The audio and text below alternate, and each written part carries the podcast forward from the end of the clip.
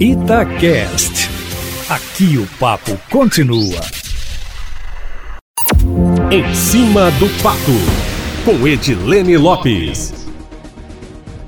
Com a paralisia do legislativo diante da demora para o início da vacinação, a Ordem dos Advogados do Brasil, a OAB Nacional, estuda entrar com pedido de impeachment contra o presidente da República, Jair Bolsonaro, por causa da demora em disponibilizar uma vacina contra a Covid-19 para os brasileiros. O país chegou à alarmante marca de 200 mil mortos pela doença e é a segunda nação com maior número de vítimas fatais, ficando atrás apenas dos Estados Unidos, que já estão vacinando. Ontem, quando o Brasil chegou às duas mil centenas de vidas perdidas para o coronavírus, os chefes dos poderes legislativo e judiciário e o próprio governo federal, por meio do Ministério da Saúde, publicaram notas de pesar, enquanto poderiam, Eustáquio Ramos, e deveriam estar fazendo mais. Existem três poderes justamente para que na ineficiência ou no excesso de um deles, os outros possam agir para equilibrar. Nos bastidores, muitos políticos afirmam que a demora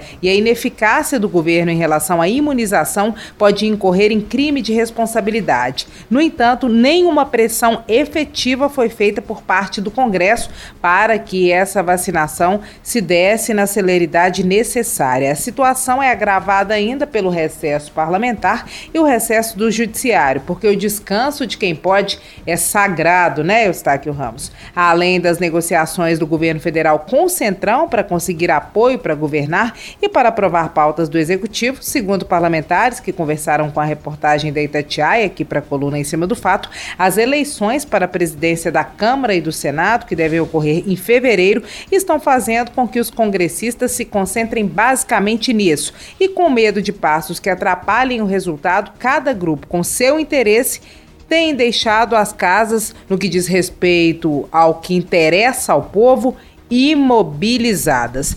Mesmo defendendo o impedimento, Alguns parlamentares defendem, ninguém faz nada e até agora nenhum pedido foi apresentado por causa da vacinação.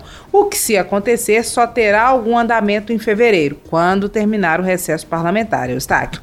Na semana que vem, o deputado federal mineiro Rogério Corrêa, do PT, protocola um pedido de impeachment contra o presidente por apologia à tortura. Será o sexagésimo pedido. Dos 59 apresentados até então contra o presidente Jair Bolsonaro, três foram arquivados e os outros 56 não foram analisados, segundo o petista. Circula nos bastidores a conversa de que o Congresso possa ter reuniões extraordinárias agora em janeiro, já que com a piora da pandemia e o fechamento de comércios em todo o Brasil, a prorrogação do auxílio emergencial, que poderia ser até julho, que a oposição afirma ter sido atrasada pelo Centrão, e algum socorro às empresas talvez precise ser analisado de forma urgente agora em janeiro. Vamos ver se haverá novidade ou se todo mundo vai empurrar tudo com a barriga, como tem ocorrido desde as eleições, né, Eustáquio Ramos? E agora, para terminar, meu amigo, uma notícia boa, porque a gente também vive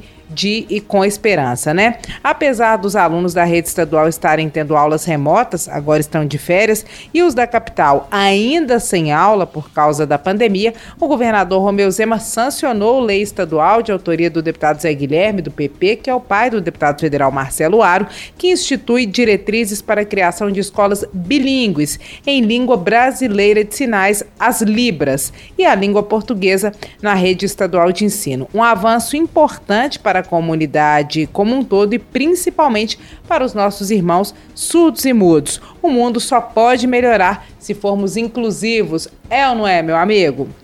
Amanhã é sábado. No final de semana estamos de plantão e na segunda nós voltamos aqui no plantão da cidade, sempre em primeira mão e em cima do fato.